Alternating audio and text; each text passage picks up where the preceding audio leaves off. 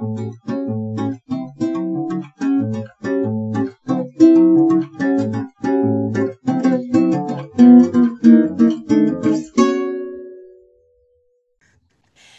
pessoal, tudo bem? Bem-vindos e bem-vindas a mais um episódio do podcast FTZ. A nossa intenção é levar aos fisioterapeutas, futuros fisioterapeutas e atletas boas informações e boas práticas na nossa área. Eu me chamo Mariana Vido, sou fisioterapeuta formada pela UFSCar, com especialização em fisioterapia esportiva pelo SET, o Centro de Traumatologia do Esporte, especialista pela Sociedade Nacional de Fisioterapia Esportiva, SONAF. Sou membro da FTZ e fisioterapeuta das seleções de base de handball. Há quem diga que eu joguei um pouco de handball também, mas eu não lembro direito, que já faz muito tempo.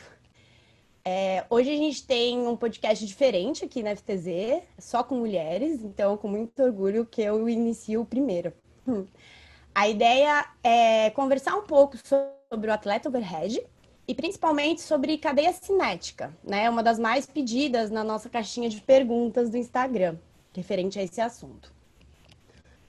É, e principalmente com o tema cadeia cinética, de onde viemos e para onde vamos. Vamos tentar abordar um pouquinho dessa evolução ao longo dos anos e tentar trazer da teoria para a prática. Uh, para esse podcast de hoje, a gente convidou três mulheres fisioterapeutas que respiram o assunto overhead na teoria e na prática. É com muito orgulho que eu trago as três, afinal, uma fez parte da minha formação e meu início no ombro e no mundo do overhead. E as outras duas são referência no esporte que eu trabalho. E hoje em dia eu tenho o grande prazer de chamá-las de colega. Então, Sheila, Germane e Michele, sejam bem-vindas.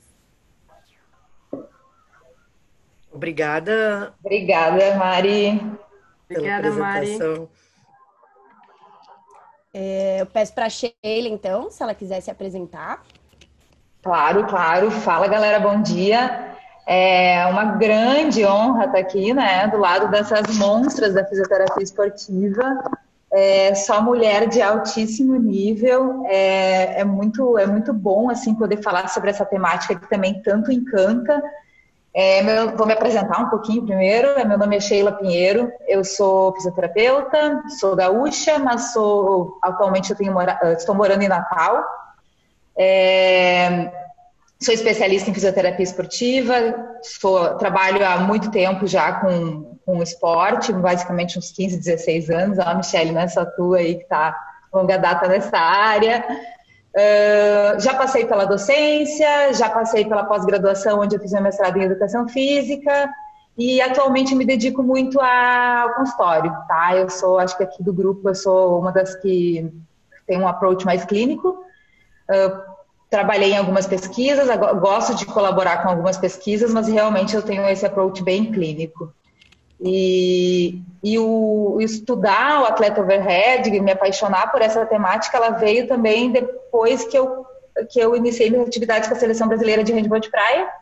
Então, assim, mesmo que eu não gostasse, eu me senti obrigada a estudar cada vez mais o atleta overhead e agora se tornou uma coisa muito apaixonante e, e que bom que os estudos têm sido desenvolvidos nessa área, né? Porque realmente cada dia a gente tem aprendido um pouquinho mais sobre eles.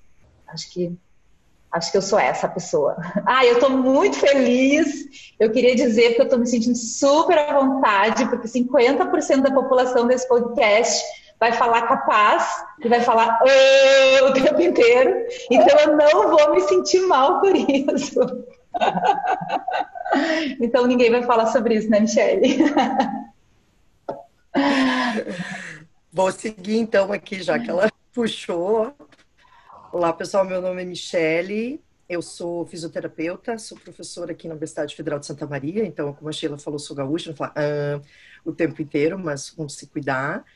Eu fiz a especialização no Centro de Traumatologia do Esporte, em São Paulo, onde eu conheci a Vido, onde a gente trabalhou junto também. Participei lá bastante tempo do ambulatório do ombro, quando considero a minha casa principal, onde eu fiz o meu mestrado não, mas o meu doutorado tem relação com, com esse centro, que foi realizado, na verdade, o doutorado foi em São Carlos, mas as coletas uh, foram em São Carlos e São Paulo. Eu hoje, então, eu trabalho mais na universidade, mais com pesquisa. Uh, eu não tenho, eu por, por contrato, a gente, uh, por ter dedicação exclusiva, a gente não pode atender pacientes, né, extras, a não ser dentro da universidade. Então, eu faço isso dentro do grupo com os, os alunos, orientando os alunos nos projetos de extensão e de pesquisa. E como paixão, apesar de fazer algumas outras pesquisas, que o ombro no esporte e o ombro overhead, especialmente do jogador de handball, é a minha, a minha grande paixão. Também dizem que joguei, foi onde eu conheci meu marido, né? Acho que esse foi o maior fruto que eu tive dessa experiência um, handball. E, claro, e, e, amigos e pessoas que eu levo para toda a vida, e as pessoas que a gente vai conhecendo também ao longo. Eu sou membro da Sociedade Nacional de Fisioesportiva, e no grupo aqui que a gente está fazendo o podcast, Germana, Sheila e Mariana também fazem parte do grupo de Overhead, que estuda na sociedade exatamente esse, esses aspectos. Então, é um grupo pequeno, comparado ao grupo que tem interesse do futebol ou outras áreas, mas é um grupo pequeno com que, que produz bastante coisa, bastante discussão e, e, e frutos muito bons para a gente. Então, acho que basicamente é isso. Bom, agora dando continuidade, mudando um pouco esse sotaque gaúcho, vamos para a raiz mesmo, né? Sotaque paraibano, arrastado nordestino.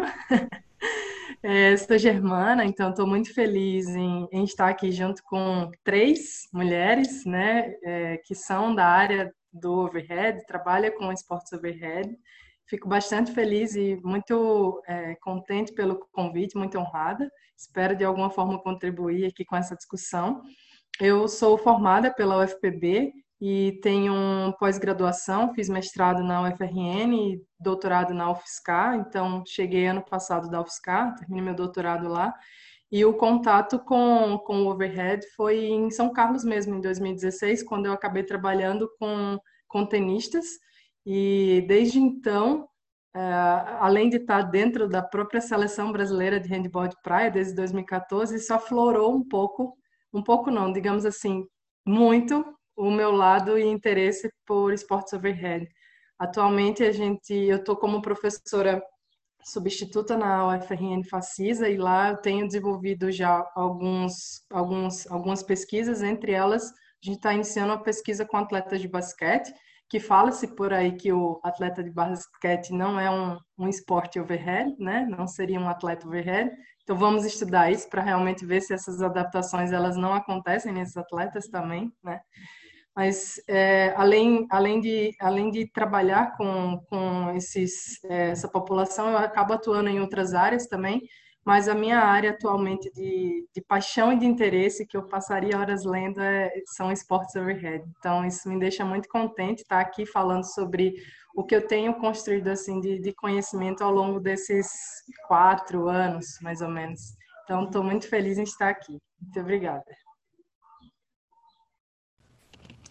Bom, o prazer é todo nosso. É, muito obrigada pelo tempo e a disponibilidade de vocês para estar aqui no podcast FTZ.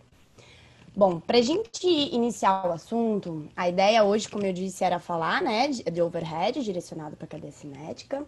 Então, só dando uma introduzida, que uh, o que temos né, de definição na cadeia cinética é uma ativação sequencial nos sistemas do corpo e ela é capaz de produzir, agregar e permitir essa transferência de energia mecânica. Por que, que eu coloquei esse de onde viemos e para onde vamos? Isso é um questionamento meu, né? Uh, e acho que traduz muito o que vem sendo estudado. O meu primeiro contato, como eu disse, foi no TCC na faculdade, que a gente estudou ombro do atleta overhead.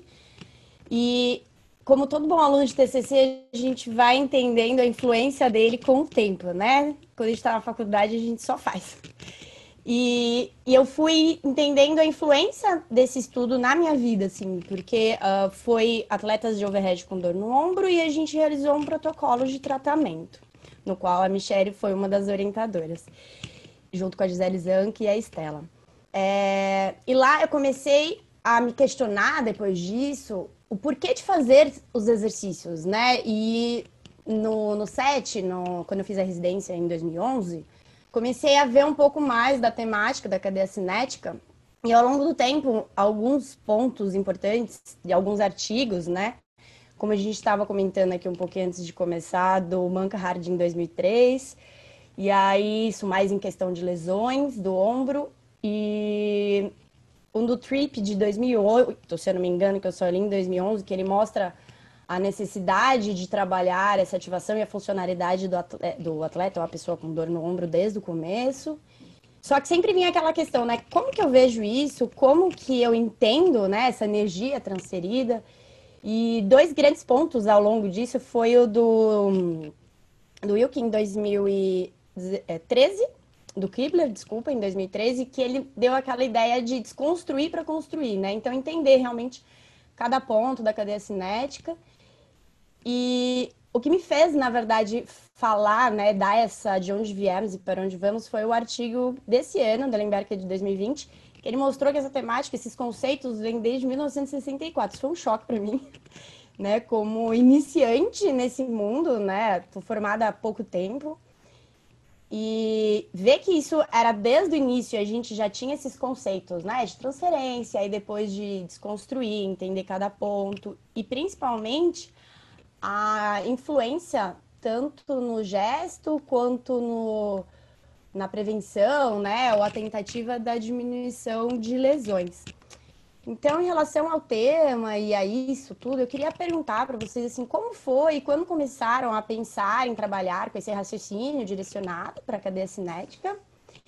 E se esses exercícios, como vem para mim, né? Se esses exercícios ajudam a como esses exercícios ajudam a tra trabalhar essa transmissão e se ajudam só na performance, ou só na prevenção, ou também na performance desse atleta overhead? Bom, é, acho que eu posso iniciar respondendo. É, eu veio de um, eu me formei, né? Eu iniciei a minha atuação em 2004. Então, ela, na minha cabeça, ela inicia com com essas, com essas quebras de paradigma, né? Então, assim, eu tive a felicidade de iniciar meu trabalho com, com profissionais do esporte e assim a, os exercícios eles eram muito implementados dentro do nosso processo de reabilitação. A gente tinha lá nossas macas, toda a estrutura, mas a gente tinha uma academia, na época, uma academia dentro do consultório de fisioterapia. Isso era muito inovador. Então, assim, às vezes eu me perguntava por que, que realmente aquilo estava acontecendo, mas hoje eu entendo que os guris lá, o Túlio e o César, eles estavam muito à frente da época. Uh, então, assim, a implementação do exercício, não necessariamente da cadeia cinética, ela sempre foi um ponto muito importante do tratamento do fisioterapeuta. Agora, quando a cadeia cinética ela, lei, uh, foi incorporada, eu acho que vem área além do, uh, só dos estudos. Eu acho que a partir do momento que tu pratica um esporte, tu, tu sente, né? Tu sente que tu vai dar um arremesso e, e que ah, a força não vem dali, não provém dali. Então, assim, eu acho que o uso da cadeia cinética, tanto para melhora do desempenho, tanto quanto para prevenção de lesões, é, é, um fato que só vai ser cada vez mais estudado e mais comprovado. Mas que isso existe, isso existe. Eu, quando em 2016 eu entrei no mestrado em educação física e isso me fez é, implementar mais ainda os exercícios de cadeia cinética, porque nesse momento eu via que os, os, profissionais de educação física, principalmente que estavam atrelados ao tratamento dos meus pacientes, eles utilizavam mais exercícios analíticos, isolados. E aí eu pensei, peraí, eu preciso incrementar é, esse trabalho. Então, assim, eu, eu ficava responsável mais pela incorporação dos exercícios de cadeia cinética. Até que chegou um ponto que eu percebi que eu realmente colocava dentro do meu programa os exercícios com essa nomenclatura. Eu fui verificar meus, os preventivos que eu passei para a seleção brasileira, acho que de 2017, e eu segreguei assim o protocolo, os preventivos, os protocolos preventivos. Eu coloquei uh, isso eu estou falando da, parte do trabalho que eu realizei, não o trabalho que a Germana e Glauco estavam fazendo juntos, porque na época eu estava com umas das seleções e a gente naquela época pensava um pouco diferente. Agora a gente trabalha bem mais unidos, né? É, eu coloquei preventivos ombro, preventivos tronco, desculpa, preventivos membro inferior e preventivo cadeia cinética. Então, assim, eu já, te, já tenho enxergado a cadeia cinética como uma parte do, do, do, do atleta, assim. Então, assim, eu, eu acho que foi um processo de amadurecimento que hoje em dia a gente não consegue mais pensar sem, a, sem ela. Tá. A gente, desde a época da faculdade, se falava, né, quando a gente estudava cinesiologia, sobre a questão de cadeias. A gente, inclusive na faculdade, há muito tempo sempre se falava cadeias musculares, embora a gente esteja evoluindo muito ainda em relação a faces e transferência de energia em termos de pesquisa. Eu, eu tenho essa percepção de que na fisioterapia já se falava há mais tempo de cadeia, de cadeias uh, e de interligação entre os segmentos, coisa que para a medicina, e especificamente na ortopedia, que eu me lembre, a primeira pessoa a citar isso foi o Ben Kibler. E talvez, não, não vou me recordar bem, talvez num trabalho que ele tenha feito com tênis, não vou me lembrar qual foi o, o ano, mas assim, eu me lembro que a partir daquele estudo, a, a, parte ortopédica começou a falar mais de uma coisa que já era meio consenso na nossa área. Então, quando tu comentou do, do Ellen Becker uh, ter citado que já se falava sobre isso em 1960 e 68, acho que foi a data que tu falou, eu acho que tem essa, essa questão, como os, os é aquela coisa de pregar para convertidos, eu acho essa frase ótima, porque quando se fala sobre isso para fisioterapeutas, é uma, uma, uma, relação que a gente consegue enxergar. Você fala isso para educação física, para os profissionais, eles enxergam a interrelação de segmentos. Quando você pega uma área como ortopedia, por exemplo, eles têm especialidades dentro de cada área. Então, ele enxerga o joelho, o quadril, o ombro, e às vezes não relaciona isso com as demais, né? Então, pelo menos a minha experiência, eu, eu fiz um mestrado na, na, na reumatologia da USP e a visão de um reumatologista e que era um médico, já estava se iniciando a parte da medicina do esporte no Brasil, ainda não tinha uma residência, é totalmente diferente. Isso pode ter melhorado, eu acho também, por conta da vinda da medicina do esporte, né, como uma profissão, como uma área aqui para o Brasil, de enxergar o atleta além da articulação e da lesão isolada, né? Mas isso acaba sendo uma coisa que, que freou um pouco também uh, a gente conseguir conversar com as outras áreas, entender que existiam, uh, por exemplo, que pode existir uma fraqueza distal uh, afetando o desempenho do, do desculpa, uma fraqueza proximal afetando o desempenho uh, uh, do atleta. Então, essas questões de cadeia cinética, apesar da gente ter, a gente precisa dessa validação em todas as áreas e não só na nossa. Né? Não adianta não, apenas, apenas a gente falar que é importante ter exercícios e trabalhar o todo, quando, na verdade, quando você vai lá num equipamento exocinético, por exemplo, ou você faz uma dinamometria, você avalia isoladamente a articulação, eu estou vendo isoladamente, que também é importante. E aí as pessoas falam, ah, mas aquilo ali não é funcional. Não, não é funcional, porque a gente não consegue avaliar de maneira extremamente funcional tudo que a gente quer. Mas eu queria saber, por exemplo, às vezes a gente quer devolver para o técnico, o que, que isso representa no desempenho do meu atleta no jogo. Né? Ou, uh, uh, essas, uh, os próprios exercícios preventivos, né? estou entrando talvez já adiantando, a questão do, do conscientizar o atleta da importância de fazer aquilo. Por que, que eu preciso fazer isso?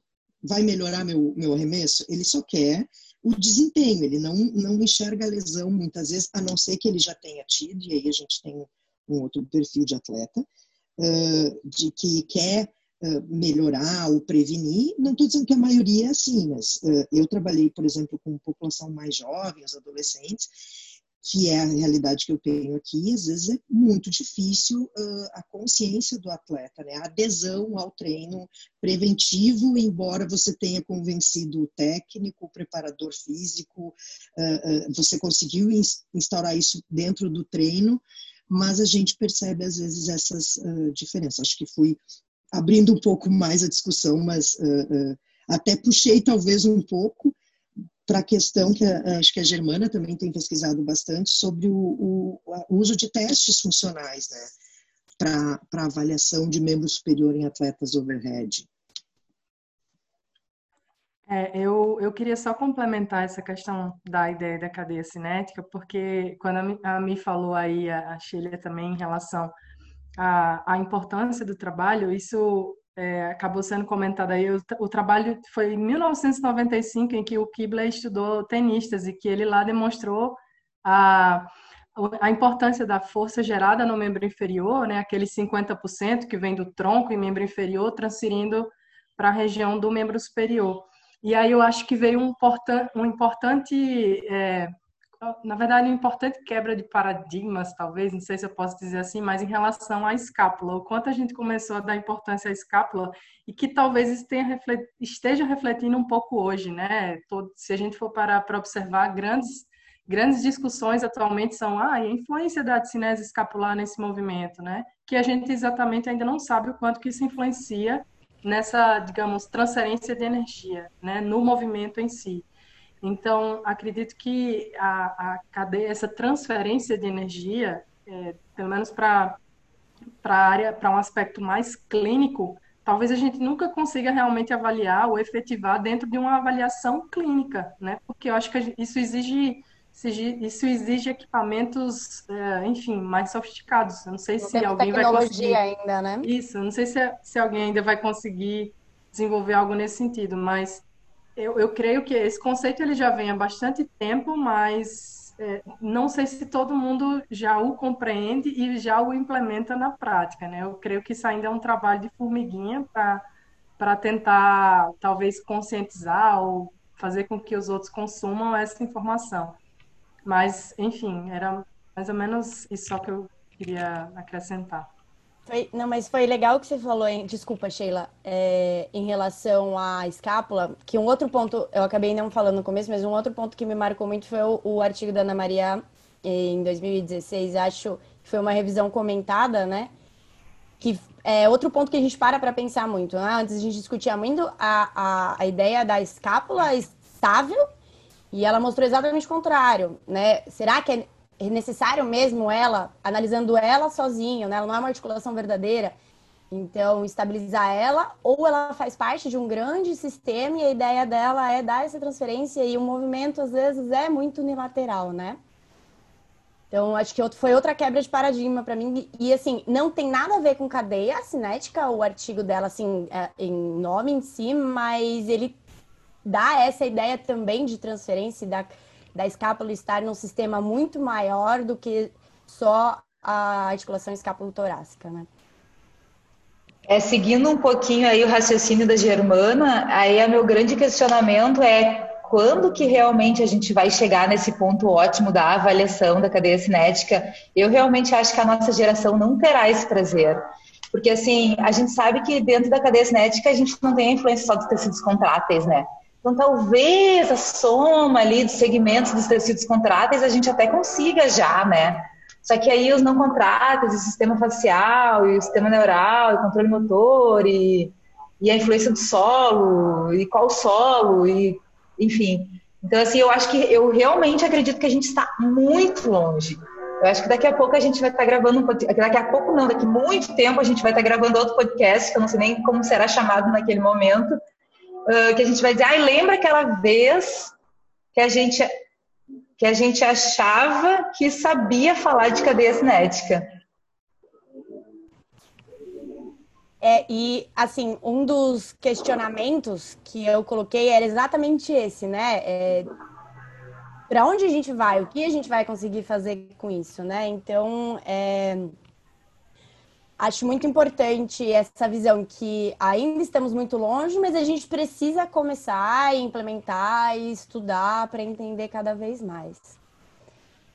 Sim, é a grande questão, Mária, quando, quando se pensa nessa questão, é, na verdade, quando se pensa no fato de cadeia cinética, eu fico, a minha única preocupação é que a gente é muito nós temos uma visão muito biométrica e muitas vezes a gente quer fazer relações que muitas vezes essas relações elas não existem, ou seja, relações de causa e efeito. Por exemplo, é, ah, uma instabilidade lombopélvica vai gerar uma alteração na região do, do ombro ou do, do cotovelo. Eu não sei isso ainda. Existe uma relação. Essa relação ela pode existir, mas a relação ela não é de causa, a relação não é causa e efeito, né? Então, eu, eu vejo ainda que temos muito a conhecer sobre isso. Eu, a, nós não sabemos nem tudo, assim, digamos, eu, eu penso que está faltando conhecer tanto ainda aqui, né? E a gente já está puxando um pouco os estudos para a região distal, que faz sentido, mas eu acredito que para a região do ombro ainda falta tanto estudo, né, para ser feito. é, nesse sentido, especificamente quando a gente fala de esportes específicos, né? Então, é, acredito que temos muito ainda a conhecer em termos de estudos sobre cadeia cinética, essa transmissão de energia, né? Essa relação, até que ponto eu avaliar especificamente só ombro, depois só tronco, depois só quadril, isso está me dizendo o todo, né? Aquela questão, a união das partes não necessariamente diz o todo, mas sim a interação entre elas. Então, é, é, são coisas que a gente ainda precisa entender, né? Cientificamente falando, clinicamente isso faz parte, claro, do raciocínio, né? Juntar as pecinhas e tentar entender isso faz parte do raciocínio clínico, mas cientificamente eu acho que é um desafio ainda. Eu colaborando ainda um pouco, acho que uma das coisas que eu sempre tento lembrar e falar quando, quando eu falo sobre o assunto é que a gente se baseia totalmente no modelo do arremesso do beisebol, que é que tem um padrão muito interessante, porém ninguém tem aquela velocidade angular e aquela amplitude de movimento de rotação de ombro para esconder a bola, que é o pitcher, e conseguir fazer o arremesso. Então, os nossos estudos, eles se baseiam muito na cadeia cinética, na transferência de energia do beisebol e do tênis. O tênis talvez seja o segundo esporte que tenha mais avaliado esportes, uh, uh, o movimento. E aí, quando a gente pensa na pesquisa, por que, que é tão difícil? Não é que a gente não tenha, a gente tem um ou outro trabalho. É incrível quando eu tive um colega agora há pouco que precisava de material porque ele ia fazer um concurso. E ele falou, Mi, uh, arremesso, né? O que, que de diferentes arremessos, vôlei, handball. E a gente foi se deparar com estudos muito antigos. Aí você começa a ver que tem bastante coisa mais nova de handball e de vôlei também. E tem estudo de 2019, mostrando que o padrão da menina é diferente do menino no vôlei, por exemplo. E aí a gente tem que pensar nisso também, que uh, qual é a transferência de energia que eu preciso no vôlei? Ela precisa usar os membros superiores antes de, de atacar, ela precisa ter, usar o membro superior para saltar o mais alto possível. Então, talvez ela não tenha uma, uma, uma energia de tronco tão grande quanto ela vai precisar de membro inferior. Se você pegar o handball, a gente tem uma diversidade de gestos, de arremessos diferentes. Bom, ah, metodologicamente, o mais fácil para a gente avaliar é botar o cara bater uns 7 metros. Mas isso não é a realidade do jogo. Assim, claro, no vôlei você vai fazer um salto, uma, uma eh, eu não vou saber as posições de um atacante, né, da, da, da, na rede. Ok, na ponta da rede vai, vai fazer o ataque. E do handball, a gente vai pegar o arremesso dos 3 metros como um padrão para arremessar e vai dizer, ó, tu vai bater naquele ângulo. Então, assim, metodologicamente é diferente e é por isso que talvez a gente tenha um pouco mais de dificuldade. Aí, quando a gente vai olhar, tem bastante coisa de cinemática desses movimentos, que seria os ângulos, o, a amplitude de rotação, o tempo da rotação máxima, mas a atividade eletromiográfica já tem bem menos. E aí vem a questão, atividade eletromiográfica, você tem toda uma interferência, você precisa, para eu pegar o corpo inteiro da criatura, preciso, quantos canais eu preciso de, de um eletromiógrafo? E, e mesmo assim você não vai conseguir fazer com, uh, sei lá, 30 sujeitos. Né? Então, são coisas assim, a gente acaba pegando muito a transferência de outros esportes para os esportes que a gente tem, e isso, que é o que a Germana estava falando, olha, então o cara tem, ah, mas eu vi um artigo que o jogador de beisebol, bom, tá aí, está falando do beisebol, uh, tu viu isso, já muda, e é por isso que a gente precisa pesquisar, então assim, a gente acaba fazendo os trabalhos. Quando já existe a lesão, né, que é a dificuldade que a gente tem, se você quer fazer um prospectivo de grande população, você não consegue usar equipamentos muito sofisticados também, porque daí você vai ficar muito tempo coletando. Então, existem limitações que a própria ciência tem. E no início do podcast, tu comentou do, do, do, Kevin Wilke, né? Que ele, todos os exercícios, todos os trabalhos que ele, que ele faz são, são da prática dele, né? Ele não é um pesquisador, mas são muito, que, que é isso que a gente tem que ouvir também, tem que olhar o que a pessoa faz na prática, que ela tenha um significado e a comprovação de que aquilo ali realmente tem um, um sentido. E, e, e e, nas, reiteradamente todos os artigos dele trazem o envolvimento na reabilitação do, de movimentos com cadeia cinética, com preparação, com cadeia cinética fechada para membro superior, que é uma coisa que às vezes a gente vê as pessoas resistindo para fazer esse tipo de, de movimento, que, ah, porque o ombro não trabalha em cadeia cinética fechada. Não, não trabalha, mas a, a estabilidade dele pode ter uma, uma, uma um trabalho interessante uh, em cadeia cinética fechada.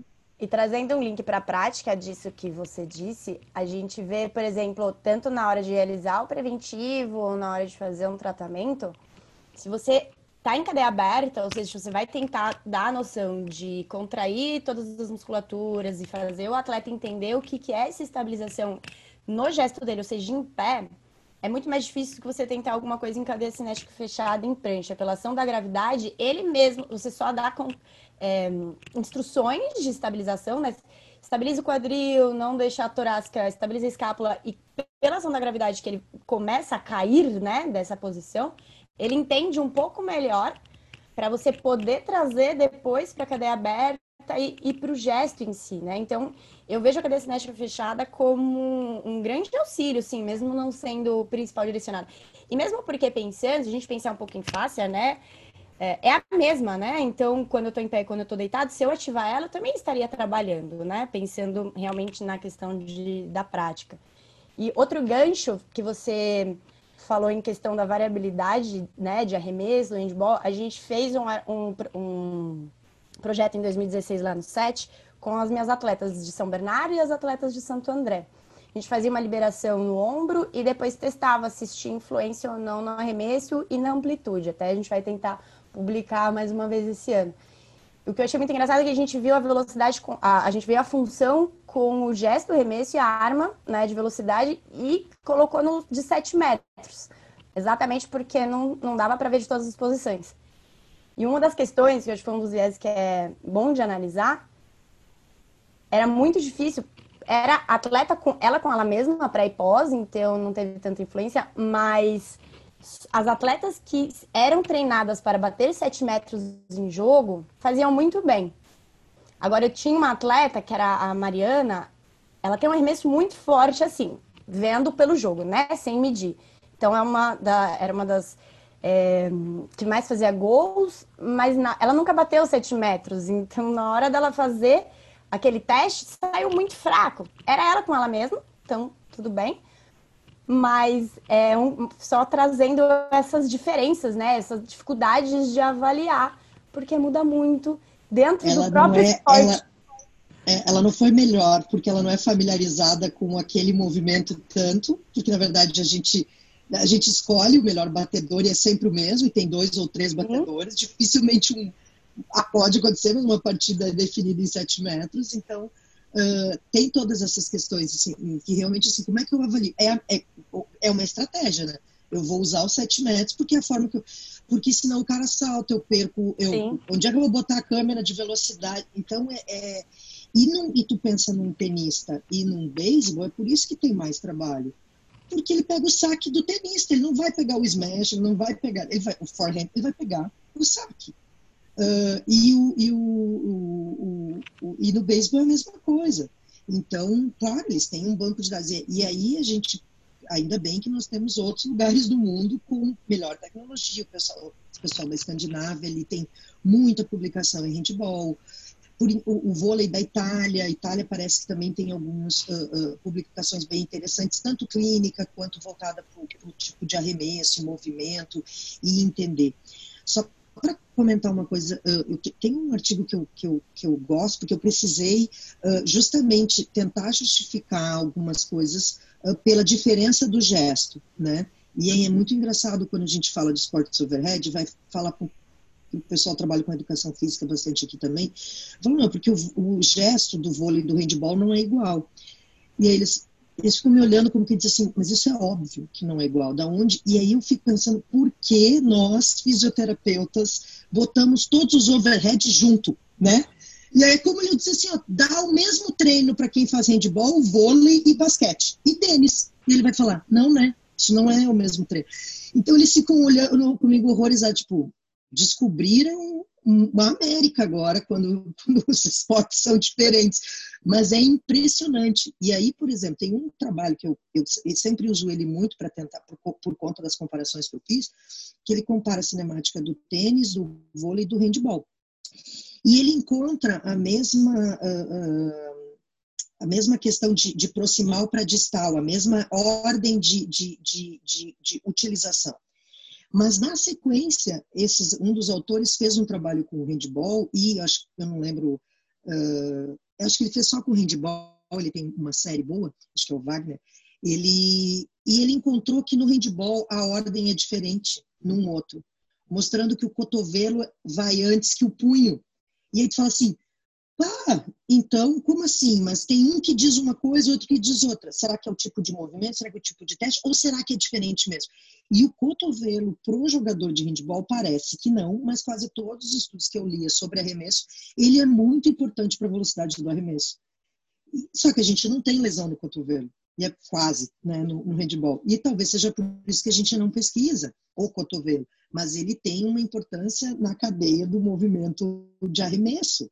Então, olha como, como algumas coisas uh, uh, são diferentes e a gente precisa estudar e adaptar e olhar o esporte que a gente está olhando, porque eles não são iguais. Então, tem que pensar sempre nisso, assim, ah, eu vou dar o mesmo treino eh, da educação física para quem faz tênis, quem faz handball e quem faz vôlei. Você vai falar, não, para ele. Mas aí da chega na fisioterapia, a gente faz a me... eu vou pegar o meu treino do, do, do beisebol e vou dar aqui para o meu jogador de basquete porque o, o arremesso é igual. Então, eu acho que tem essas, essas reflexões que a gente precisa. Ah, mas qual é a solução? Eu não sei. É para isso que a gente está aqui quebrando a cabeça, trabalhando, conversa com todo mundo, vê outras coisas para fazer. É, eu, complementando a Camille, eu vi esse estudo e foi um, foi um momento que eu me, me, quebrou, assim, porque eu imaginava a transmissão de energia sendo tão linda, assim, seguia, começava no solo, subia joelho, quadril, tronco, né, né? isso pensando no arremesso, claro. Ombros, o ombro, a escápula, ela tinha o poder de uh, armazenar toda aquela energia dissipar da maneira que ela achava que ela era mais correta, e daí vem esse estudo e me diz que o cotovelo, ele, ele ele faz uma quebra, né? Então, assim, ele chega antes, ou seja, a energia é dissipada para ele antes do que o ombro. Como assim? Então, assim, isso, isso, é bem confuso na minha cabeça ainda. Mas aí, aí, a gente, aí a gente consegue entender o quanto é importante a soma da energia de todas as articulações para que nenhuma articulação seja sobrecarregada porque uma não está trabalhando tão bem. Uh, uma coisa que eu me questiono, assim, às vezes a gente pega um atleta de alto, uh, um atleta profissional, e aí tu vai avaliar ele e tu encontra um monte de déficits, um monte de links da cadeia cinética que não estariam trabalhando tão bem. Aí tu pensa, poxa vida, o cara é campeão mundial, uh, já aconteceu isso comigo, tá? De, de pegar um, um, atleta campeão mundial e, e descobrir que dá para melhorar ele, na nossa visão de fisioterapeuta, né? Dá para melhorar ele muito, assim, melhorar muito ainda o desempenho dele. Então, eu acho que, que a grande sacada, assim, realmente é a gente aprender que cada articulação ela tem que desempenhar o seu papel e que se uma articulação não estiver desempenhando bem, alguém vai sobrecarregar. O atleta vai arremessar forte, o atleta vai desempenhar uma grande braçada da natação, ele vai, ele vai cumprir o seu papel. Só que assim, alguém estará pagando o preço por uma articulação que não está trabalhando tão bem. Falando em articulação, né? Nem pensando nos outros sistemas que a gente falou que não sabe exatamente se estão influenciando a cadeia cinética ou não. Eu, nesse sentido, eu vi um estudo há pouco tempo atrás, não acho que não é um estudo novo, mas eu li ele há pouco tempo atrás, que um atleta de tênis, por exemplo, quando ele vai fazer um ataque, se ele não, não flexionar o joelho suficientemente, eu acho que 20 graus, ele sobrecarrega o ombro em, sei lá, tipo 30%. Aí ele, ele aumenta muito o valgo de, de cotovelo. Então, assim, poxa, o cara, por não fletir legal o joelho, ele vai sobrecarregar o cotovelo. Então, assim, é, são coisas que a gente realmente tem certeza que não pode haver essa, essa segmentação, né? A, a, o treinamento, a especificidade, o estudo de cada modalidade isoladamente é o ponto principal para que a gente chegue a alguma resposta. coisas que a gente ainda não sabe, por exemplo, o quanto que uma tendinopatia patelar, o quanto que uma lesão ligamento cruzado, o quanto que uma, enfim, qualquer lesão na extremidade inferior, mesmo na região do lombar que seja, o quanto que essas condições musculoesqueléticas estão influenciando para as condições na região da, do membro superior, né, o ombro, o cotovelo, que seja. Isso a gente ainda não sabe. Existe relação? Existe, mas não sabemos ainda, prospectivamente falando, né? Então, são coisas que a gente ainda precisa descobrir. Eu fico refletindo muito até que ponto a, a, avaliação qualitativa do movimento ela não vai nos ajudar a entender melhor essas, essas, essa, essa energia, essa transmissão. Porque você coloca um atleta para arremessar, você vê diferentes arremessos. Um arremessa, por exemplo, do handball, um arremessa com o tronco muito inclinado, outro não, outro já o tronco é mais ereto e o braço é mais elevado. Então, cada um tem seu jeito, né? Então, talvez você analisar de forma qualitativa, embora que é o que a, a, a, análise 3D ela faz, só que ela quantifica, a gente não consegue quantificar, né, muitas vezes.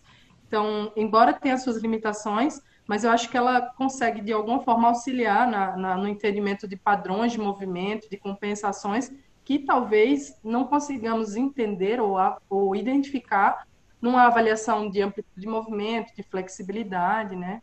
E partindo um pouco do que Sheila colocou em relação à questão articular, acredito muito no sistema miofacial de transmissão, porque sempre fala-se em uma única unidade, né? Influenciando, por exemplo, para um gesto esportivo. Então, todo mundo está trabalhando ao mesmo tempo, né? Acredito que isso daí tenha muita influência também o sistema miofacial nessa, nessa transmissão de energias. Não, essa questão da análise qualitativa é o que os técnicos fazem na prática, né? Quando você vê uma. Você não acha que ele está arremessando sem rodar o tronco? Olha lá, o arremesso dela está tá bloqueado. Braço então, tá baixo. Verdade, ele escuta isso direto na, na Maria, o braço dela tá baixo, dá um jeito. Tá baixo. Você levanta esse braço aí. Uh, e, a análise qualitativa do movimento já é o que os técnicos e muitos fisioterapeutas fazem só que a gente, claro, como cientista, a gente quer mensurar aquilo. E às vezes a gente olha e fala, olha, é 10 graus de rotação de tronco e o outro tem 18. Daí tu fala, tá, e esses 8 graus, eu não, não, não é perceptível. Né? Agora, quando o, o, o, atleta voltou a jogar, voltou a treinar, é, é, é análise qualitativa, é, é, constantemente o que o técnico faz. É que para a ciência ela, ela, ela não é tão rica né, nesse sentido, ainda mais quando, quando é uma questão angular e, e números. Então, uh, uh, tem tem algumas coisas que a gente olha, imagina-se que, ele, olha, ele tá, não tá legal, que é isso que a Mari falou, o técnico faz, ó, ela não tá, aquele tronco ali, mas às vezes não é falta de amplitude, é usar isso no gesto. Né? Coordenação, vem, né? Coordenação, ou o quanto uma lesão interfere, né? Então a gente tem, tem, tem, tem muitas, uh, e também tem, tem muitas... Uh, tem muito detalhe que às vezes a gente quer fazer, e, e, e vou falar, por exemplo, de novo da cinemática. Uh, acima de 90 graus de amplitude de movimento do ombro, o erro embutido na análise do movimento, por causa do cálculo matemático, ele é maior do que o próprio movimento. E aí você vai dizer assim, quer dizer então que a análise cinemática com o gesto do, do ombro acima de 90 graus é isso aí. É como eu te dizer assim, eu queria ver aquela rotação fisiológica do joelho, o plano transverso na marcha do paciente pós-operatório. O erro embutido nesta avaliação é superior ao movimento realizado pelo segmento. Então, a gente ainda não tem todas, assim como a gente não consegue ainda avaliar a questão miofacial. E que a gente fala assim, ó, tem alguma coisa ali. Vamos esperar que em algum momento nós vamos conseguir uh, essa resposta que clinicamente ela é com, uh, continuamente reforçada pelo, pelos trabalhos de, de quem está ali na prática, né? Diz, olha, não, eu vejo um, uma transferência, como a Sheila falou também, diz, oh, como assim o cotovelo vai primeiro? É, é tão rápido o movimento que só uma análise uh, mais pormenorizada.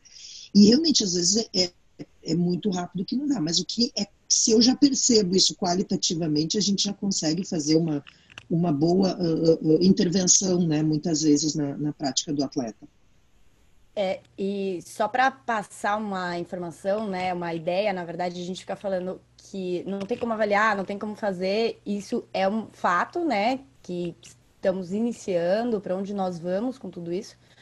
Mas para gente na prática, por exemplo, quando eu li esse artigo, como a Sheila falou, eu até dei ele no, na aula do SET esse ano sobre lesões no handball, sobre o cotovelo. E aí o menino me perguntou, ele falou, Mari, mas e aí, como é que você faz? Você avalia isso no dia a dia e isso influencia? Não... Eu falei para ele, não, porque isso é muito difícil, né? Não tem como eu avaliar, mas isso já me dá uma ideia de que eu tenho a quebra. Então eu preciso, como a Sheila mesmo falou, né? Eu preciso ter uma, uma estabilização muito maior. Então, se eu vou ter uma quebra na hora do arremesso e da desaceleração, aqueles conceitos que eu tinha sobre desacelerar o braço, follow through, né? Que é a desaceleração do tronco, vão ter que estar muito mais é, fortes, né? Muito mais trabalhados. Até eu gosto de dar nessa aula duas fotos, eu não vou conseguir mostrar a foto aqui, obviamente, mas é uma do Toledo de 2016, no, que é um atleta de handball da seleção masculina de quadra. E ele tá desacelerando um arremesso, é da Olimpíada de 2016. E ele tá completamente torcido, caindo no chão ainda. Então, ele até brinca, ele postou essa foto e ele colocou é, handball ou street dance, alguma coisa assim. Então, eu mostro aquela foto para falar, gente, é, não dá para pensar em desaceleração perfeita e só com rotador lateral. Né? Isso aqui é uma desaceleração de arremesso. Então, tudo que você é, conseguir para melhorar é o, é o ideal, né? É o que temos por enquanto para trazer para a prática. A gente falou bastante de lesão aqui e uma da, dos questionamentos, uma das minhas perguntas é, a gente, como a Germana falou, a gente ainda não tem essa prospecção, não sabe o quanto uma lesão na cadeia influencia, né? Uh, o, a, a, cascata do ombro do arremessador, as lesões do ombro do arremessador, que por si só já é muito complexo. Queria perguntar para vocês é, o que, que, vocês acham em relação, né? Como estamos e a evolução, por exemplo, desde Bancar de 2003, que foi um divisor de águas para lesões do ombro do arremessador. E o que, que a gente pode pensar desde aquela época, né, de 2003 a 2020? Bom, eu, eu comentei no início, denota a idade, né? Eu e a Sheila, que, que já temos um tempinho na estrada, a gente pegou esse período do lançamento desse artigo. Né? Uh, e o, esse realmente é uma, é, um, é uma série de três uh, artigos, né? Que foram o, o, um divisor de águas. É aqueles artigos. Dificilmente a gente tem, em alguns momentos isso acontece. Uh, de, de, ter uma série de artigos ou um artigo que muda um pouco o teu conceito e que faz com que muitos trabalhos sejam feitos relacionados a ele. Né? Esse trabalho Burkhardt de 2013, ele traz o conceito de discinese escapular, ele, o, o, ele explica cadeia cinética, ele explica SLAP, a lesão do lábio antero superior da glenoide, explica questões relacionadas a, a, ao SLAP de peel back, de descascar para trás, algumas coisas de... E uh, o, o, clássico para nós da área, que é o GIRD, né? Glenumeral Internal Rotation Deficit. Mas se você olhar o artigo, boa parte dele, as citações desses novos conceitos, são experiências dos autores ou relatos pessoais dos autores, porque é o Burkhardt, o Kibler e acho que é o Aaron, Chacha, que é o, o eu, não, eu não, lembro se o terceiro é o, é o mas são três autores, né? O Kibler e o Burkhardt são, são, são médicos, né? Um, um cirurgião que é o Burkhardt, que aposentou no ano passado, tive a oportunidade de ver ele na aula final dele lá no, no Congresso em Buenos Aires, muito interessante, uma pessoa além do seu tempo, criou âncoras, várias coisas da, da área, muito, muito legal. E, e, eles trazem muito esses conceitos bastante voltados para a realidade deles, que é o beisebol. Então, é, e esses conceitos ao longo destes anos foram sendo aplicados nos outros esportes. Então, a gente encontrou, por exemplo, isso ao longo dos anos, o, o, o déficit de rotação medial glenumeral nos atletas de handball, por exemplo. No vôlei, talvez tem estudos mostrando que sim, tem estudos mostrando que não. Tenistas também tem. Então, não dá para aplicar todos os conceitos para todo mundo. Mas eu acho que esse, esses artigos, e, e, outra coisa é que eles tinham um número muito uh, estabelecido, né? As pessoas começaram a fazer pesquisa e qualquer déficit de rotação medial era considerado GIRD. E isso levou 10 anos para sair um novo artigo mostrando que não, né? Essa diferença tem que ser uh, entre membros superiores, tem que ser a amplitude total dos ombros tem que ser menor que a diferença maior que 5 graus e o déficit de rotação medial acima de 18. Tô, Germana quer colaborar? Não, não, é porque, do... é porque essa questão de rotação medial ela é bem polêmica mesmo, né, Mi? Porque Sim. se você vê não é, não é a grande maioria dos estudos, por exemplo, a última revisão de temática que teve com rotação medial, ela incluiu 65, 70% dos estudos era com beisebol, quer dizer, 30% eram outros esportes, tipo handball, tênis, enfim. E aí você traz que existe um ponto de corte ali de 15, 18 graus, que seja, mas será mesmo que é, é essa, esse déficit de 15 graus ele equivale a um risco para handball, para os outros esportes, né? Overhead, que seja underhead, que seja. Eu fico pensando nisso, porque às vezes a gente tem essa questão de transladar esses números para outros, para outros esportes, mas eu não sei realmente. E é tanto que a gente tem que pensar na, na multifatorialidade da, da, lesão, né? Não dá para a gente pensar só em um único fator. Então, até que ponto mesmo será? Será que é sempre 15 graus? Será que não é 10 e 9? Né? Então, a gente fica né, se, se perguntando em relação a esses valores, esses pontos de corte, né? É, e o que a gente tem também, principalmente em handball, é estudos mostrando, tem estudo de março de 2019 do Achenbach, mostrando que, uh, desculpa, diminuição da força de ombro como um fator de risco. Aí você pega uh, o estudo do Clarkson de 2014, que o GIRD, a discinese e a força foram fatores de risco num estudo prospectivo com 206 atletas. Aí você pega um trabalho que ele fez algum, dois anos depois, se não me engano, né, uh, temporada de três anos depois, e cai por terra. Só porque incluiu mulheres, né? Ah, é incluiu mulheres na amostra. Daí tu começa, então o padrão de, de lesão depende do sexo. Pode ser, mas Pode. aí você diz, não, na verdade, nesse estudo que ele, que ele, no anterior que ele tinha falado, beleza, o GIRD, a discinese e a força são fatores de risco. Aí no, no, de 2017, não, a maior força de rotação interna é risco de sobrecarga. E aí você fala, tá, e agora eu vou para onde? Né? A gente, exatamente, e aí vem a questão, é multifatorial. Né? Ah, é a carga, daí tem um, aquele trabalho que mostra que a carga de treinamento é um, fator, um aumento de carga associado com maior taxa de lesão, mas também quem tem outros dois fatores. Então, nunca é, é, é, a história de. Eu também tenho um amigo que uma vez disse: por que cai um avião? Né? Não é por um fator, é sempre um conjunto. E a gente, mas a gente quer a bola de prata, né? a bala de bola de prata, não a bala de prata.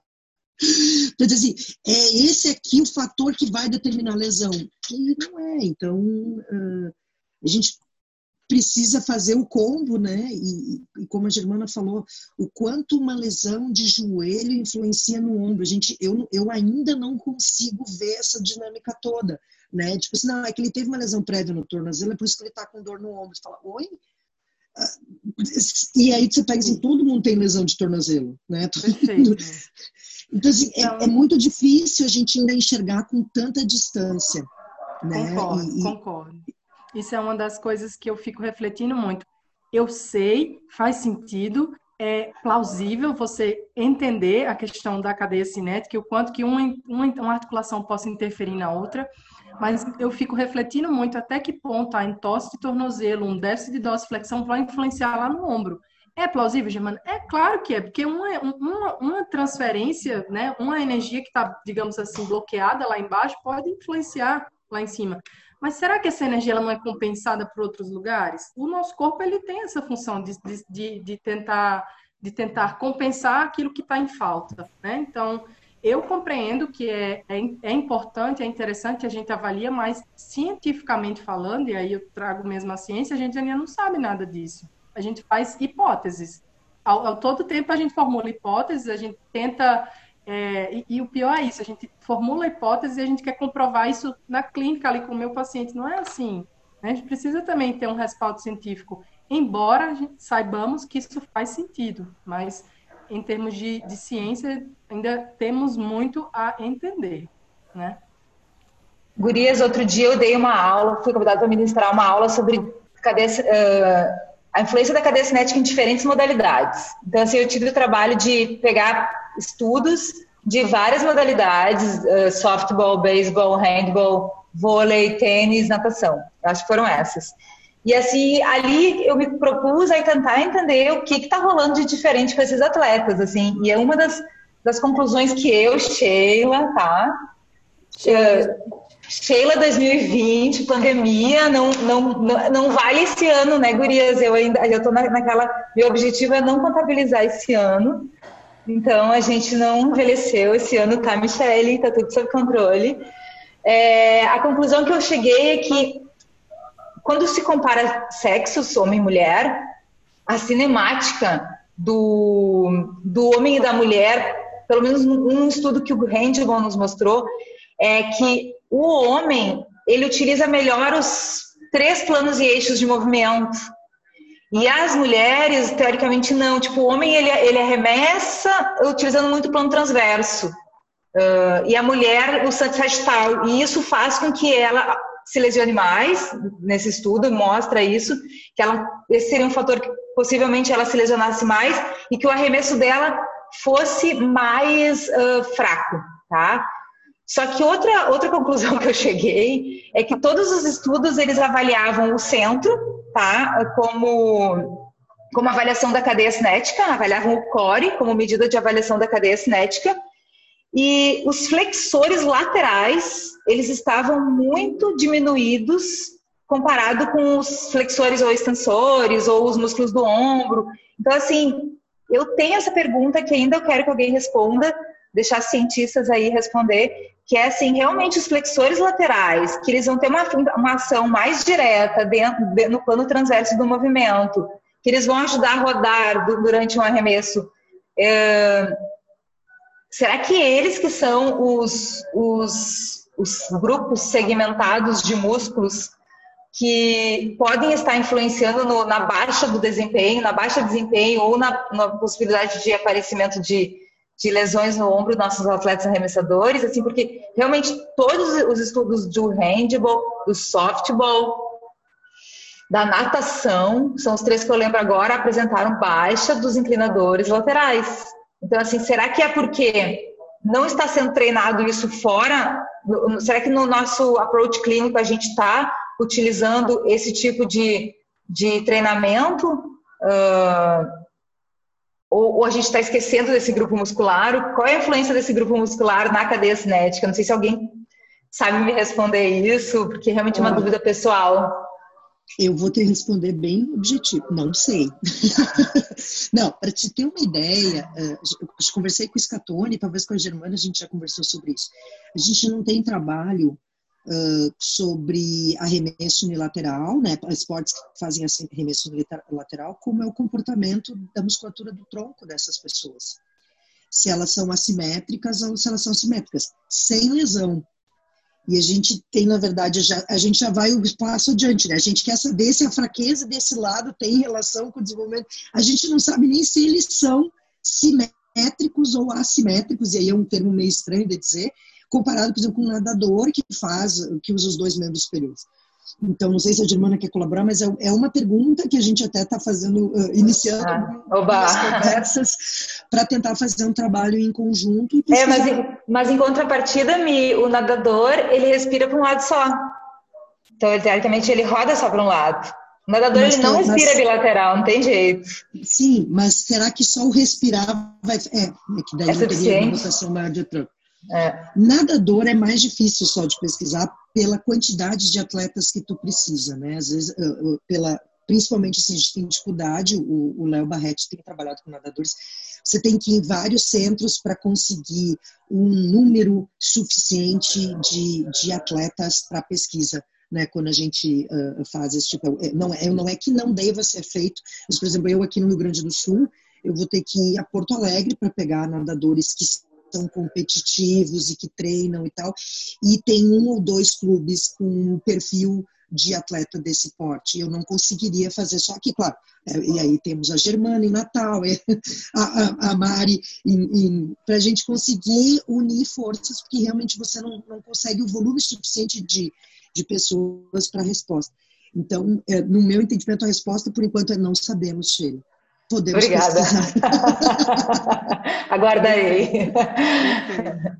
E acredito, acredito-me que isso é uma resposta que não temos ainda, mas que não é difícil de dar para a literatura, se for pensar. Né? É um estudo que precisamos de um N grande, de, né, de população de, de atletas mesmo, mas que, assim, pensando em plausibilidade, é possível sim que o atleta ele tenha mais força de flexor lateral para o lado que ele inclina, digamos, né? dependendo. Então, eu particularmente, eu, eu joguei vôlei durante oito, nove anos da minha vida. Eu tenho muito mais força, se for pensar em resistência e força, para o lado que eu, por exemplo, atacava, que é para cá. Então, eu tenho mais força para cá do que o outro lado. Então, é, é possível, né, que sim, que exista essa diferença, mas é, cientificamente falando, em uma população saudável, não sei exatamente, né? Para o beisebol tem, para o beisebol tem, mostrando que os atletas eles realizam maior inclinação, tem mais força, mas aí para outras modalidades eu eu confesso que eu não sei.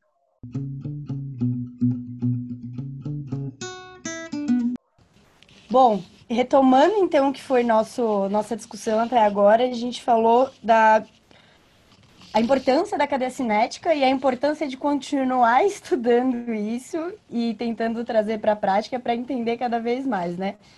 Temos muitos questionamentos, algumas respostas, mas muita vontade de continuar no caminho. Só para confundir mais um pouco todo mundo, eu queria trazer uma, um outro global, né, que eu acho que vem vindo cada vez mais à tona. É uma coisa antiga, mas que a gente abandonou um pouco, porque, ao meu ver, né, vocês podem até mudar minha fala, mas a gente ficou pensando muitos anos em lesões musculoesqueléticas, fatores de risco, avaliação e prevenção de fatores físicos, mas a importância do global nesses fatores e o global do atleta em si, né, juntando, tendo uh, vários pontos como na psicologia, no, na nutrição e também envolvendo questões da CIF, né, que é a participação, fatores pessoais, atividade, as condições de saúde, é, fatores do ambiente, o corpo, né? E como um todo, mas tudo isso somado é o, o mais importante para a gente poder avaliar de fato o atleta, né? E não só a parte musculoesquelética. O corpo ele é apenas um pedaço de, toda essa estrutura que a gente estuda e trabalha no dia a dia, que é esse atleta overhead ou qualquer outro atleta, qualquer outra pessoa. Então, é, em relação a tudo isso, assim, vocês acham que a gente está no caminho certo? Ainda falta muito para a gente incluir isso no nosso dia a dia? Ou as pessoas estão pensando nisso, estão incluindo? Ou a gente precisa parar para pensar um pouco mais nesse assunto? Eu vou comentar que, assim, eu acho que a gente, né, como, infelizmente, o brasileiro sempre demora muito para às vezes para se atualizar. A CIF está aí há muito tempo. E a gente simplesmente não adota. Né? É, às vezes a gente não adota porque é um código, porque eu não quero codificar um paciente, porque cada paciente é um. Só que quase todos os elementos, quando você estuda um pouco, eu não, não sou a pessoa melhor para falar sobre CIF, mas assim, quando você estuda um pouco ela, você entende que função e funcionalidade são coisas diferentes. E isso é o que a gente está comentando aqui reiteradamente ao longo de toda a nossa fala aqui, a gente falou de função. A força, amplitude, uh, o desempenho esportivo. Agora, a funcionalidade seria o como eu uso isso, né? Como isso está dentro da, da, como essa função é utilizada. E é surpreendente que a gente reiteradamente faz erros em cima disso. Eu vou pegar um exemplo de ontem. Ontem eu fui banca aqui uh, via, via, via internet uh, de videoconferência, e ela avaliou atletas com, de crossfit que, que queixavam de dor durante o treinamento e que não queixavam. E ela usou o DASH, que é um questionário de função, Disabilities of Arm, Shoulder and Hand, que não é o melhor questionário, mas ela usou. E ela falou assim: eu usei só para usar. E ela avaliou o CK, o Y, upper, ela fez força de rotadores, força de abdução e adução, e ela fez eletromiografia de 79 pessoas, de trapézio superior, trapézio eh, médio, trapézio inferior e peitoral. Não fica chocada, Mari. O choque é Qual foi a única coisa que deu diferença entre os grupos? Deu diferença no trapézio inferior, mas uma diferença de 3 uh, uh, percentual da contração voluntária mais. Então é uma diferença que não é importante. A diferença apareceu no DASH, ou seja, na funcionalidade dos atletas. E aí você percebe, quando você lê o trabalho, que uh, a pessoa discorreu sobre todo o resto. Porque é aquela coisa, final de mestrado, a gente já o que, que ela ela fez, um, sei lá, uns seis parágrafos sobre o Y, o CK, ela fez um sobre o Dash. Por quê? Porque a gente quer encontrar a diferença na função, quando na verdade a diferença está, a, a, a, os problemas estão em atividades, inclusive para mim foi chocante encontrar em atividades do dia a dia. É um pessoal recreacional? É crossfit? É. Mas ela usou um papel, que é um questionário, e toda uma outra tecnologia, e a tecnologia não respondeu. Então, eu acho que a gente tem, está usando, está começando a se preocupar com esses fatores uh, uh, uh, psicossociais, que talvez não tenham o mesmo impacto de uma dor lombar, que o mesmo impacto que uma dor lombar tem. Mas quando eu atendia mais atletas assim rotineiramente, eu nunca esqueço de uma atleta que a gente reabilitou, que ela fez uma cirurgia de joelho, e isso um ou dois atletas, relatos isolados, e ela falou assim: eu nunca tinha conseguido. Ela era atleta profissional e ela teve que parar, porque é o único momento que o atleta para quando faz a cirurgia. Eu nunca tinha conseguido assistir às minhas aulas e ter um tempo para mim. E a lesão me fez perceber isso. E aí ela percebeu que isso não era tão ruim. E aí você fica pensando uh, que eles entram num, num modus operandi que nem eles às vezes estão mais tão afim.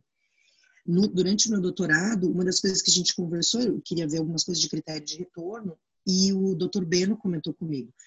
Como é que tu vai avaliar se o cara não. E se o cara não retornou ao esporte porque ele não quer mais? Isso não é mensurado por uma escala ainda. E isso pode acontecer. O cara mudou e ele não quer mais aquela vida. Então, uh, existem outros fatores que estão uh, relacionados à lesão e que a gente não está conseguindo olhar. Então, a gente continua olhando a função, a gente continua olhando a cadeia cinética, a transferência de energia, e eu não estou dizendo que, que esses fatores não são importantes, eles são, e talvez eles sejam mais importantes, porque a gente não vai ter, eu pelo menos não identifico tanto, um atleta com cinesiofobia um atleta com medo, a gente vai ter um atleta que tem medo de não conseguir voltar, de não conseguir fazer as suas atividades. Então, é, é, é sempre que acontece das escalas, eu sou meio apaixonada por escalas, porque eu, quando eu estava na, na, na, especialização, eu ajudei a validar uma escala, traduzir, não é a melhor escala, mas eu sou, como dizia a Lígia, minha mestra, ela dizia assim, tu gosta mais da escala que eu validei do que eu mesma. Eu digo, mas eu gosto porque ela tinha algumas coisas mas ela é, porque assim, o atleta ele não para, ele tem dor, ele segue, ele vai, era uma escala de ombro. Mas a, aquela escala também é muito função, ela não tem uh, percepção do atleta em relação à sua lesão, né? E, e eu acho que a CIF e, e, essa visão, não precisa nem falar CIF, essa visão de outros fatores emocionais e, pessoais que estão envolvidos uh, na, na, na lesão, entendeu? Do, do, não voltar ou voltar. Tipo, a pessoa às vezes não, como essas atletas, duas já estavam em final, eu não tenho coragem de dizer para as pessoas que eu não quero mais. Eu simplesmente não quero mais voltar para uma rotina de vestiário, de o tempo inteiro. Eu quero fazer minha faculdade. Por quê? Porque faz parte. Então, é meio uh, massacrante a gente tentar sempre achar uma, uma explicação é porque ele não quer mais, às vezes é o suficiente. ele não quer mais, ele não voltou porque, porque ele não quer mais. E tudo bem. É meio porque Papai do Céu quis assim. eu, eu queria complementar em relação a essa questão da abordagem da CIF, porque vem muito ela, a abordagem da CIF é a abordagem biopsicossocial, né? Que a gente tem tentado implementar, que não é fácil, mas que é, a gente vem de um modelo biomédico em que a gente se preocupa muito com a estrutura e função e se preocupa pouco com os demais. E quando a gente fala em funcionalidade, a gente envolve estrutura, função, atividade participação, ou seja, tudo, né? É, o que a gente faz muito bem é avaliar estrutura e função. Eu acho que a gente ainda peca muito em termos de avaliar qualitativamente, ou, me, ou melhor, melhor dizendo, avaliar, é, utilizar, por exemplo, questionários. A Mi está aí, eu estou aguardando ansiosamente o pós-doc dela para que ela desenvolva um questionário para a área de atleta overhead, tá? Para nos dar a resposta, porque, veja só, eu acho muitas vezes, não eu acho, mas muitas vezes os questionários que temos atualmente, ele pode gerar um atleta aquele que a gente chama de, de efeito teto, né? Você aplicar um questionário e muitas vezes aquela pontuação chegar lá em cima, o cara tá bem, mas na verdade ele não tá bem, não é porque ele não tá bem, é porque o questionário não está sendo é, específico para ele, para tentar abordar aquelas condições. Por exemplo, você tem opções lá do questionário em que você você pergunta sobre atividade de vida diária. Atividade de vida diária é você viver diariamente, escovar um dente, tomar um banho. Isso para o atleta não é problema. Problema para ele é quando ele faz o movimento do arremesso, quando ele faz o gesto. Então, assim, acredito que os questionários eles precisam ir mais direcionados para a gente tentar entender melhor essa autopercepção do atleta, né? E não só avaliar desempenho, função física, ou avaliar a estrutura, né, do, do, do próprio atleta creio que é, com esse direcionamento que a CIF nos dá, que eu acho que a CIF é um modelo bom de avaliação para a gente pensar no global do atleta, não é exatamente a gente pensar naquelas, naqueles números, né, tentar classificar ou tentar, enfim, codificar, mas eu penso que é um modelo, é, talvez o ideal, digamos assim, para a gente pensar no atleta, né, não pensar apenas na parte mais estrutural, que eu particularmente ainda fico muito presa porque eu sei de onde eu venho. Eu venho do modelo biomédico, eu venho tentando identificar alterações em mobilidade, em força muscular, alterações proprioceptivas que seja, mas eu não me preocupo às vezes com autopercepção, isso dentro da própria seleção. Quantas vezes, é, Guria está aí para falar, a gente passou, acho que talvez uma vez o, o DASH com os atletas, não passamos tanto, deveríamos passar mais. É, pelo menos aquele módulozinho específico do esporte, né, para tentar identificar ou qualificar de alguma forma isso. Então, eu acredito que a gente precisa evoluir nesse aspecto também, não ficar focado só em, em avaliar, é, digamos assim, é tanto que se a gente olhar conceitos de CIF entre capacidade e desempenho, capacidade é o que o atleta ele consegue desenvolver e desempenhar dentro de um ambiente controlado. Se eu coloco o cara dentro da participação, dele, né, para avaliar o desempenho dele, ele fazendo o gesto, aí eu estou avaliando outra coisa, né? Então eu tenho que colocar também o atleta dentro do campo dele para tentar avaliar ele dentro da, do seu gesto, dentro do seu ambiente. Tem vários fatores que influenciam. Os treinos preventivos estão aí para mostrar que por que, que os treinos preventivos, a grande maioria deles não tem dado certo com os, com os atletas. É porque os treinos não servem? Não é. É porque tem outros fatores influenciando. Ontem eu vi um estudo da CUS 2020, saiu agora, mostrando que atletas que tinham alterações de rotação interna e externa, prospectivamente, na verdade, eles, eles fizeram um treino preventivo e não modificou a força de rotação interna, externa, algo assim. E eles colocaram na conclusão, outros fatores influenciaram para a não efetividade do programa. Isso foi o que aconteceu naquele estudo de 2020 2016, 17, não lembro, com o principal estudo que tem preventivo com atletas de handball. Só teve adesão de 1,5 né, vezes, e aí mostra que outros fatores, quer dizer, precisamos de, de repente desenvolver um estudo para entender barreiras e facilitadores a, aos treinos, né, o que está acontecendo aí que não está funcionando. Então, é, são vários fatores que a gente ainda precisa entender, um aspecto mais bio da coisa, né? não ficar preso só à estrutura. Acho que a CIF ela traz um pouco disso, né? Eu vou tentar aqui, é, pensando assim também nesse conceito que a Germana estava falando, é, se torna cada vez mais importante a gente bate na mesma tecla em relação à educação, né? O, o atleta ele tem que ser educado, o atleta tem que saber gerenciar a sua lesão, o atleta tem que entender que o profissional vai até ali né? Então, assim, a responsabilidade sobre o gerenciamento da sua lesão é muito grande por parte do atleta, porque assim ele não pode chegar aqui no consultório e largar toda a responsabilidade em cima de mim. Eu não, eu talvez nesses aspectos corporais eu vou poder interagir, intervir, mas todos os outros aspectos biopsicossociais que ele está vivendo, a gente pode enxergar, pode tentar direcionar, pode pegar ajuda de outros profissionais. Entretanto, ele mesmo também, ele mesmo tem que enxergar e saber como administrar. Então, assim, cada vez mais eu tenho trabalhado com educação no meu consultório. Meu atleta tem vindo para cá uma vez por semana, e em vez de três, quatro vezes, como eu fazia no modelo antigo, modelo mais biomédico, métodos mais passivos, talvez. E, e, o resto é tudo com ele. Nos próximos seis dias, ou seis dias e meio, quase sete dias, é ele gerenciando sua lesão. Ele quer ficar bom, ele vai ter que usar tudo que eu ensinei no seu dia a dia.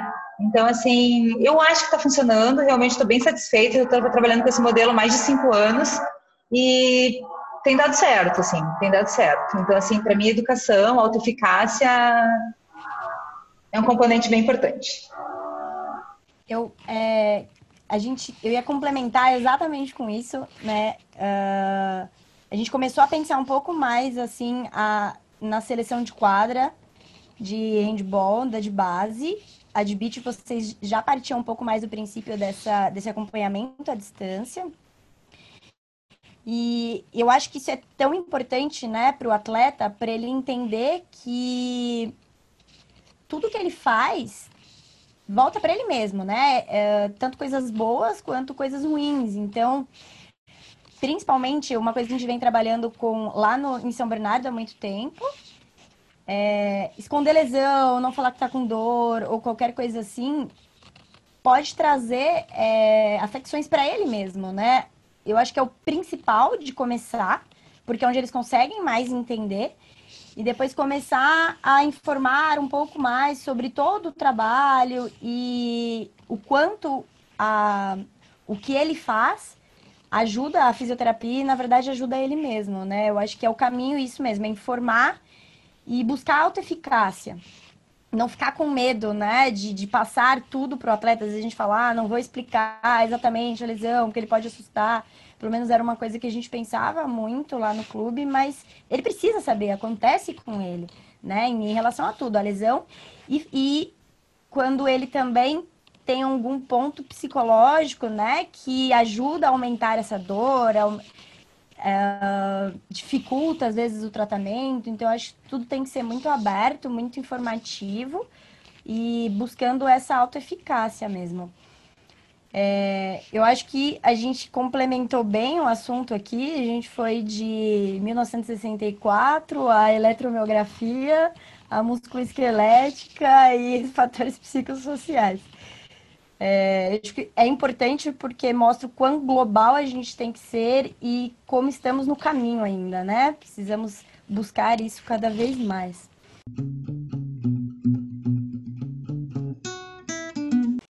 Pensando no momento final agora, queria pedir se vocês têm alguma coisa, algum material, leitura, algum curso, ou até mesmo para a parte prática, jogos interessantes que uh, a gente possa informar para o ouvinte, para eles poderem estudar mais ou se informar mais e participar um pouco mais disso tudo que a gente falou.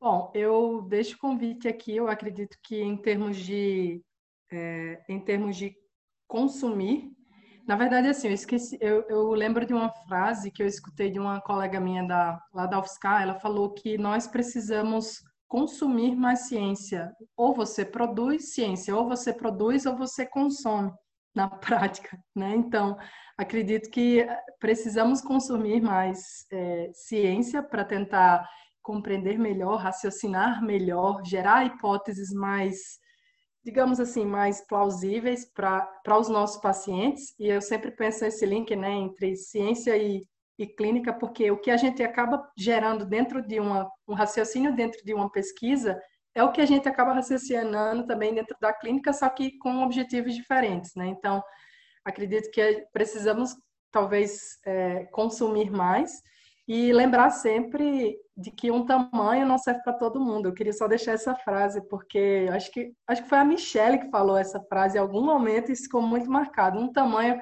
você acha que foi em alguma palestra que você deu que eu, que eu escutei isso, que um tamanho não, se, não serve para todo mundo. Isso faz muito sentido dentro do que a gente falou aqui, né, de especificidade dos esportes. Mas em termos de consumo de, de cursos, eu, a gente, nós três participamos do último curso aí da da SONAF, então fica o convite, né, que tem um curso avançado de ombro e cotovelo, falamos sobre é, esportes overhead dentro desse curso da, da SONAF, então é um convite que fica aí, uma, uma, uma opção para, para consumir né, e conhecer mais sobre, sobre essas modalidades. O curso está bem legal, então acredito que é uma opção. Né? E, claro, sempre consumir sim, é, a, os estudos que estão aí, né, recentemente saindo, e os mais antigos também. Mais isso.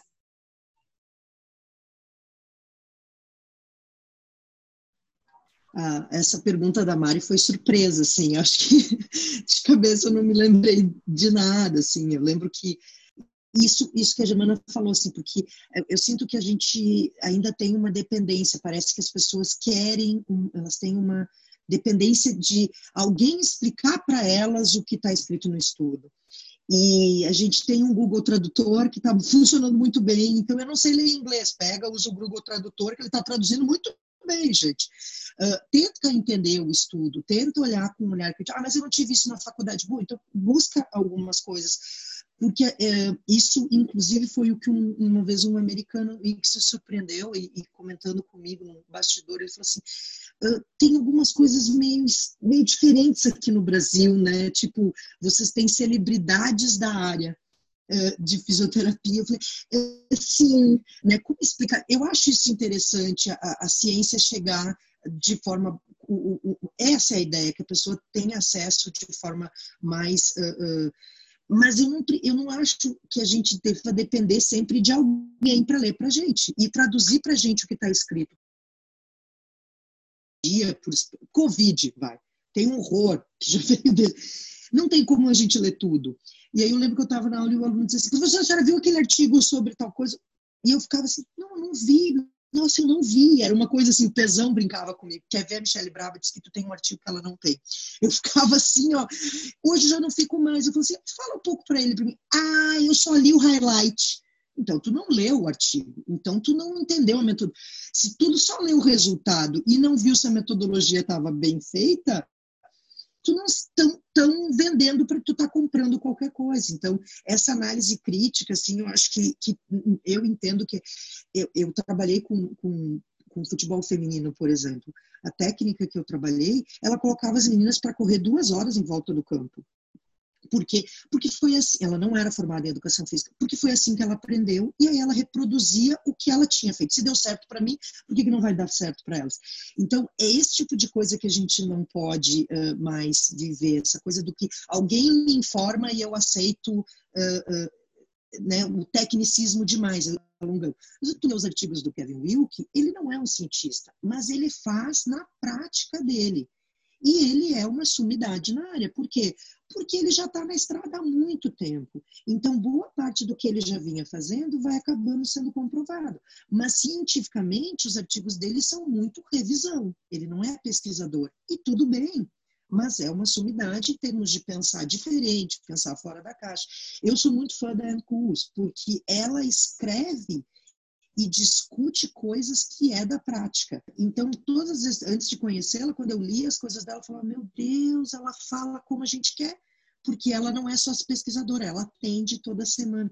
Então, isso faz com que, as, que ela busque uh, responder coisas que a gente tenha na prática, isso é o mais importante. Então, acho que seria essa não dei nenhuma, enfim, só o aplicativo dos meninos, assim, mas. Deu muitas, deu muitas.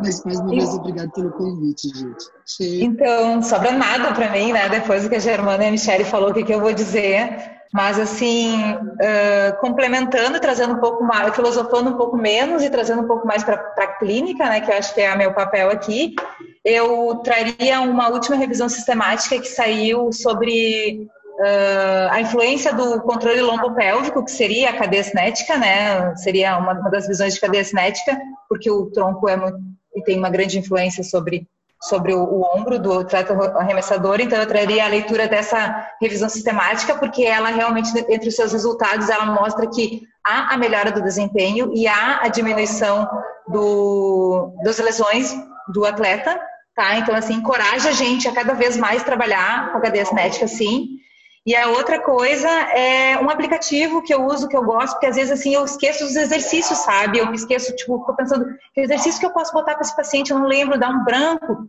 Então eu utilizo um aplicativo chamado GetSet, que é desenvolvido por um grupo de noruegueses, né? E lá tem um monte de exercícios segmentares, mas tem um monte de coisa de cadeia cinética também. Às vezes eu copio os da Mari, da FTZ, adoro. então, assim, é, quando a gente está na clínica, às vezes dá um branco, sabe? Tu tá ali com o paciente, pá, o que eu posso fazer? Ah, eu não sei, não tô criativa hoje. Então, assim, colar às vezes de um aplicativo é legal, esse aplicativo é bem bacana. Acho que seriam minhas duas dicas e contribuo e concordo, aliás, com toda a filosofia aí aplicada pelas gurias. Aí eu gostaria também, como a Michelle, agradecer o convite. Uma honra estar aqui falando com essa mulherada linda e competentésima. E espero que tenha contribuído um pouquinho.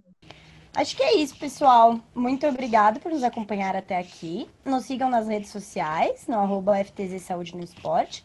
Compartilhe isso com seus amigos e qualquer crítica ou sugestão pode nos mandar um e-mail também. É no ftz fisioterapia@gmail.com. Obrigada. うん。